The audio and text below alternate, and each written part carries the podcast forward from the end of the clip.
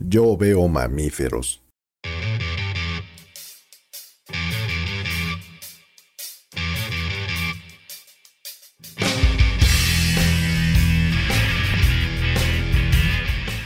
Para la arqueología, todos somos mamíferos.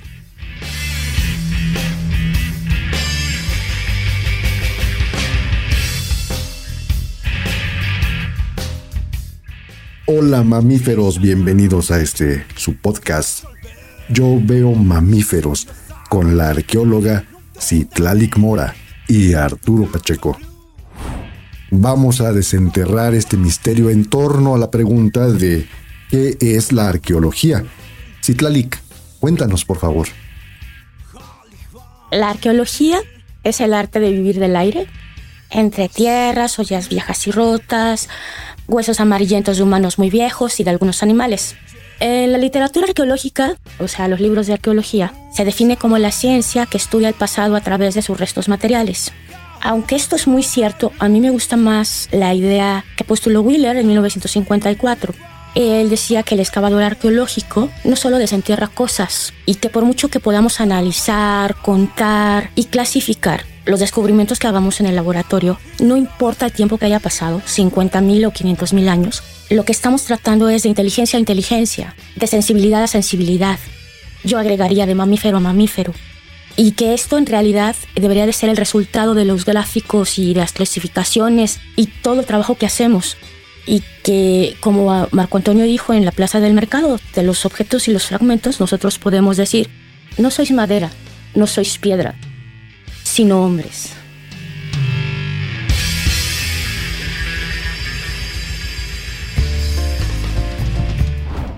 Pues esto ya nos va aclarando un poco que en el fondo la arqueología descubre y desentierra finalmente una verdad acerca del ser humano. La verdad de que probablemente, muy probablemente, en el fondo todos seamos iguales.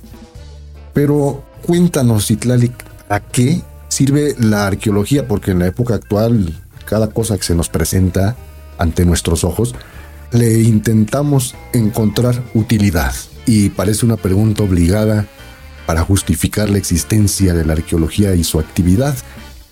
¿Para qué sirve? ¿Para qué será útil la arqueología?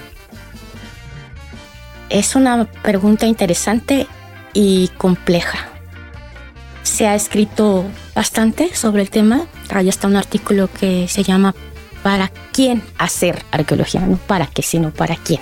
Desde mi muy personal punto de vista, la arqueología nos sirve para conocer a nuestros ancestros, toda la gente que nos antecedió y posiblemente hasta reconocernos en ellos. Y en el caso, por ejemplo, de México, saber que la gente que vivió antes sabía de astronomía, de ingeniería hidráulica, ingeniería civil, sabía curar, ciertas enfermedades. Tenían dioses, entidades mágicas que adoraban. Yo creo que no es la arqueología para qué hacerla, sino para quiénes la hacemos. La hacemos para la gente y de hecho es financiada por la misma gente. Se paga a través de los impuestos de, de los mexicanos y lo que intentamos nosotros es descubrir todo aquello que a partir de la invasión y la conquista quedó enterrado, o por el paso del tiempo, no necesariamente por la conquista o por el abandono de ciertos lugares, ¿no? de ciertas ciudades. Y eso te da una parte de identidad. Eso nos da identidad, nos da orgullo y nos reconoce también. Nos pone a la par de, países como Italia, Grecia, con sus grandes ciudades y sus grandes civilizaciones antiguas, o del Medio Oriente, las ciudades más viejas, o Egipto. Sí nos da una importancia. Ese es el, el sentido, pero también está y creo que es el más importante, es el de la identidad. Saber que no estamos aquí de hace poquito, sino desde hace mucho tiempo y, por ejemplo, para los pueblos originarios, da identidad y sentido de propiedad sobre sus territorios. Eso es algo importante. Pues sí, sin duda es de mucho valor saber y comprender que no salimos de la nada, que no aparecimos de la nada, ¿verdad? Que no nos teletransportamos, que no llegamos ayer y que donde estamos podemos defender nuestra selva, nuestro bosque, nuestra agua, eh, nuestra tierra, nuestra lengua. Y es muy importante, de hecho, bueno, está en la, en la Constitución con, esto, con el artículo segundo de la Constitución.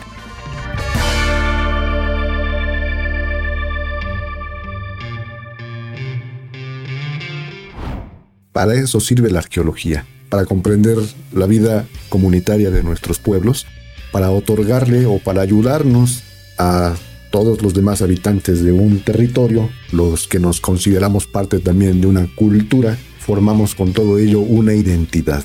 Entonces la arqueología no es poca cosa, es fundamental. Ay, también sirve para el discurso oficial. Por eso tenemos el Museo de Antropología y grandes zonas arqueológicas, y Teotihuacán y Monte Albán y, el museo. Esa es otra de las aristas que tiene el uso de la arqueología. Claro, también. Otro de sus fines o sus intereses. Claro. Exacto, y eso tiene mucho que ver con la siguiente, con la siguiente pregunta que, que está en el aire. Yo veo mamíferos. ¿Quién hace la arqueología? Y tú decías hace un momento, es financiada por el mismo pueblo, aunque en, el caso particular de nuestro país, pues está respaldada por instituciones públicas del Estado. Sí. Pero no es la institución la que escarba todo ello. No. ¿Quién? ¿Quién entonces realiza la arqueología en sí? La arqueología en México está legislada. Somos de los pocos países que tienen una legislación y una institución pública financiada con dinero del Estado que permite la investigación arqueológica y el pago a los arqueólogos que hacen este trabajo. Es el Instituto Nacional de Antropología e Historia. La arqueología es la única profesión en este país que no puedes ejercer si no es con la venia del Estado. Aunque hay varias formas de hacerlo. Una es la forma, este, los proyectos a largo plazo, los que conocemos a largo plazo, que pueden ser como los que se hacen en Cacaxcla, Teotihuacán, Monte Albán, Palenque, que son proyectos que nacieron hace mucho tiempo, que se lleva excavando esas zonas arqueológicas años y años y años, y en algunos casos no solamente hay un investigador, hay varios arqueólogos trabajando ahí, que tienen plaza, que trabajan directamente con el INA, y el INA les paga por hacer ese trabajo. Y aparte están los salvamentos y rescates. Estos no son financiados por el INA, pero sí son autorizados por él y por un, órgano que se llama Consejo de Arqueología. Nadie en este país, nadie, ningún arqueólogo puede excavar si el Consejo de Arqueología no te lo autoriza. Tú haces un proyecto y si no te lo autoriza el Consejo, no lo haces. ¿Cuándo son los salvamentos y los rescates? ¿Cuándo van a hacer una carretera? ¿Cuándo van a meter el drenaje? ¿Cuándo van a hacer un edificio? ¿Cuándo van a hacer una estación del metro? Entonces, los municipios en el caso de la Ciudad de México, las alcaldías tienen que exigirle a quien va a hacer estas obras que tengan un visto bueno por parte del Instituto Nacional de Antropología e Historia. En cada estado hay un centro INA. Ahí se deben de acercar, se comisionan arqueólogos a la supervisión, si hay evidencia arqueológica, indicadores arqueológicos, si hay antecedentes de que ahí se han encontrado vestigios, cualquier cosa, entonces se hace un proyecto y la empresa que va a hacer, aunque sea el municipio el gobierno del estado, el gobierno municipal, lo que sea, están obligados a cubrir los gastos del arqueólogo, sus salarios viáticos. Hace un proyecto que se manda al consejo, lo aceptan, va a hacer el trabajo, entrega el informe y ya. Esas son las dos formas en las que se hace arqueología en México. Vaya, pues es un proceso y es una actividad bien regulada sí. y bajo el control del Estado, porque al parecer eso que estén enterrados, eso que nos parecen escombros y cosas rotas y huesos y demás eh, materiales antiguos, tienen valor. Tienen un valor histórico y nos pertenecen a todos. El Estado a través del INA lo resguarda, pero no siempre sucede eso. También se hacen museos comunitarios. Lo que se llega a excavar en un lugar, si la comunidad se organiza, si tienen un lugar adecuado, se les permite quedarse para que lo exhiban. Ya hay muchos pueblos que tienen sus museos comunitarios que no necesariamente Lina los está administrando, son administrados por los pueblos.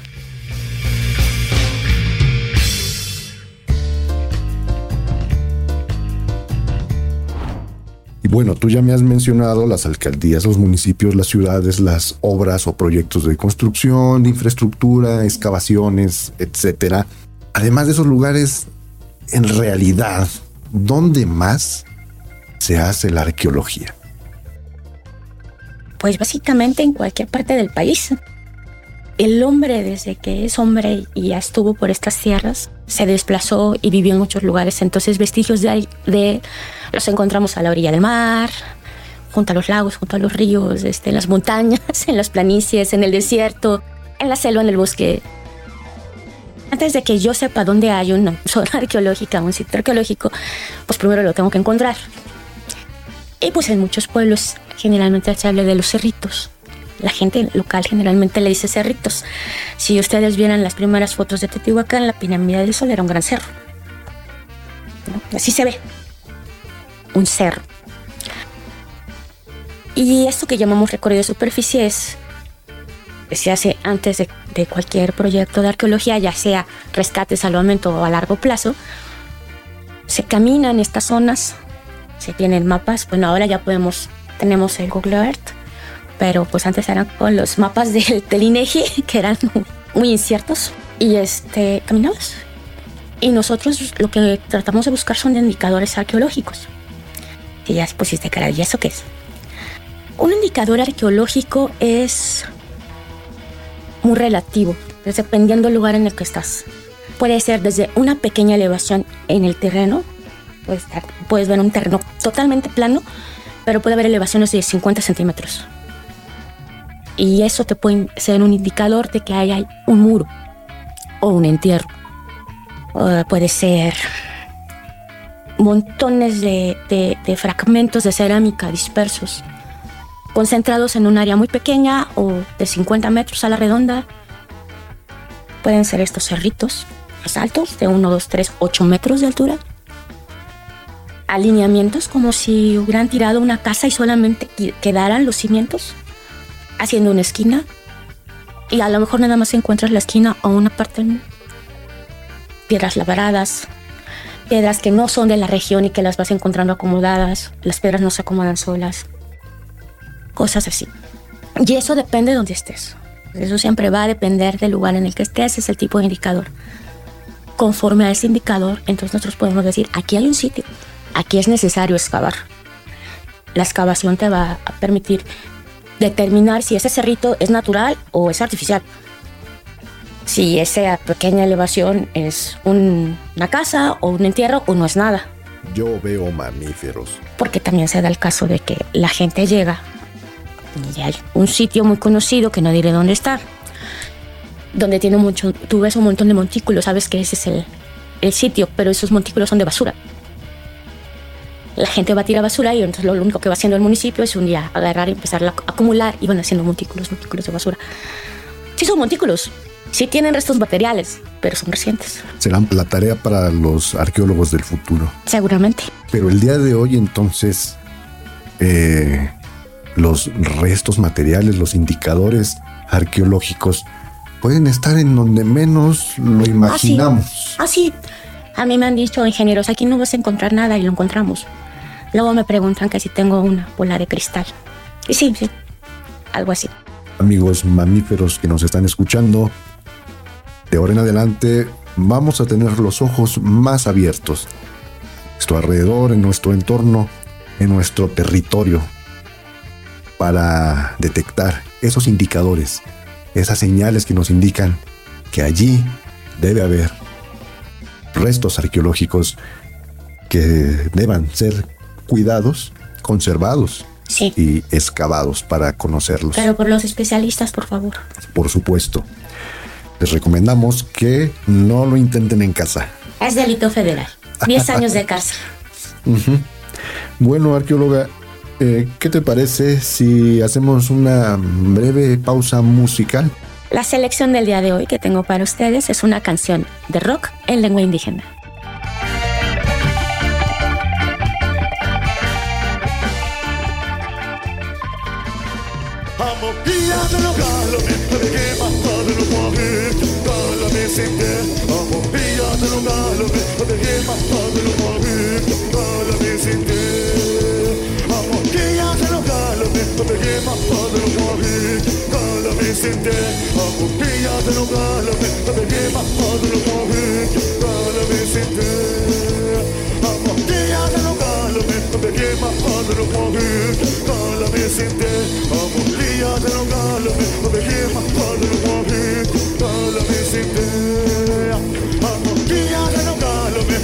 pasó de los guajes, con la que senté, amor mía de los galones, no me llevas por los con la que.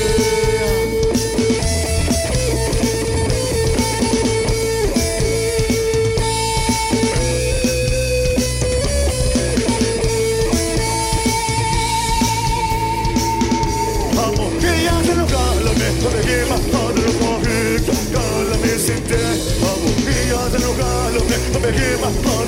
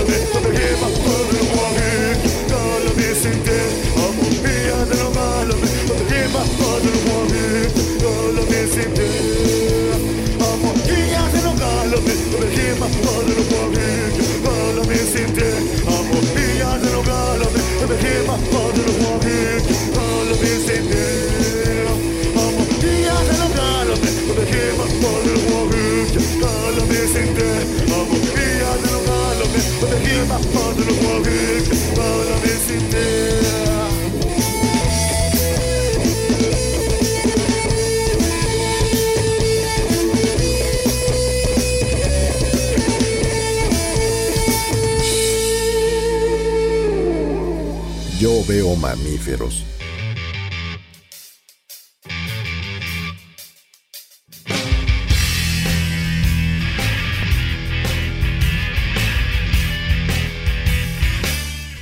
Para la arqueología, todos somos mamíferos.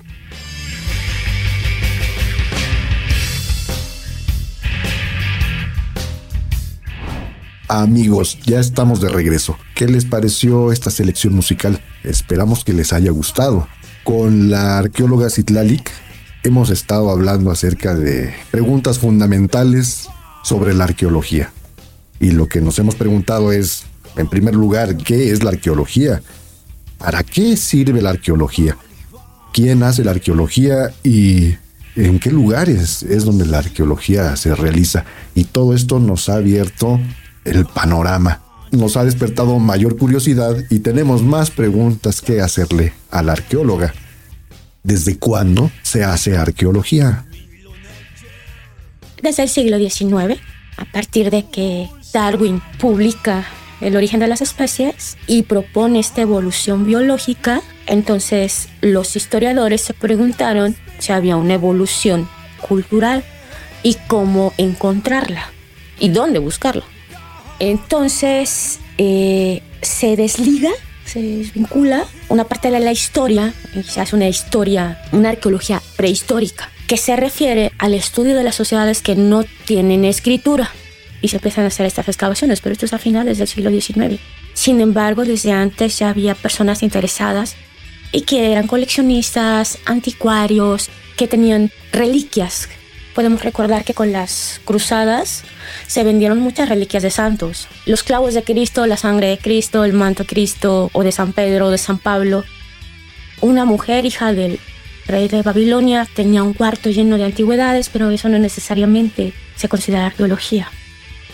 En México, hacia principios, finales del 19, principios del 20, empieza a venir a dar clases varios investigadores Finalmente, hacia 1939, se forma el Instituto Nacional de Antropología e Historia y las clases se daban en el Politécnico, en el Instituto Politécnico Nacional.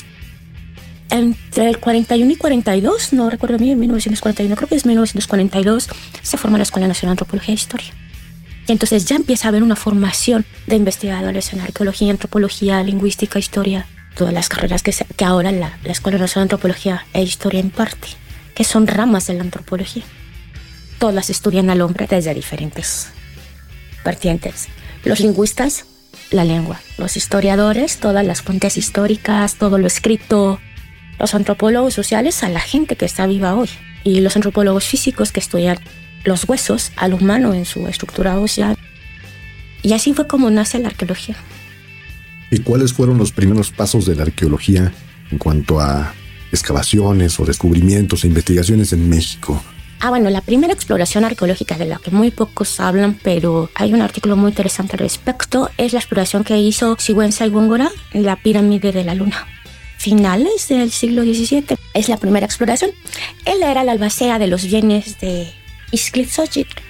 Entonces, el señor Ixtlilxóchitl estaba alegando ante la corona española que él era el verdadero cacique del área de Teotihuacán y que ahí en Teotihuacán había templos, adoratorios que eran muy antiguos de sus ancestros. Entonces Sigüenza y Góngora fue, excavó la pirámide para ver si era obra de Dios o del hombre. Esa, esa frase sí es, sus palabras de por eso fue hacer esa exploración. Esa es la primera exploración arqueológica en México. Posteriormente, hasta el siglo XIX, vienen varios este, personajes hacia el área maya. Es cuando sufre un gran saqueo el área maya.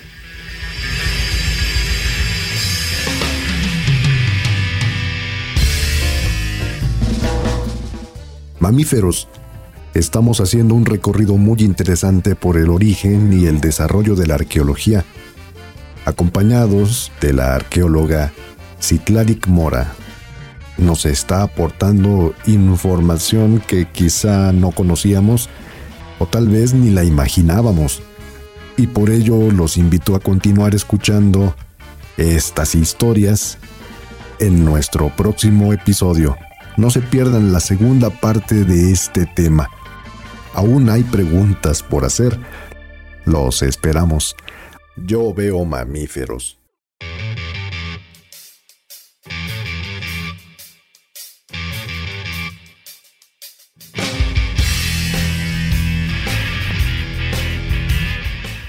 Para la arqueología, todos somos mamíferos.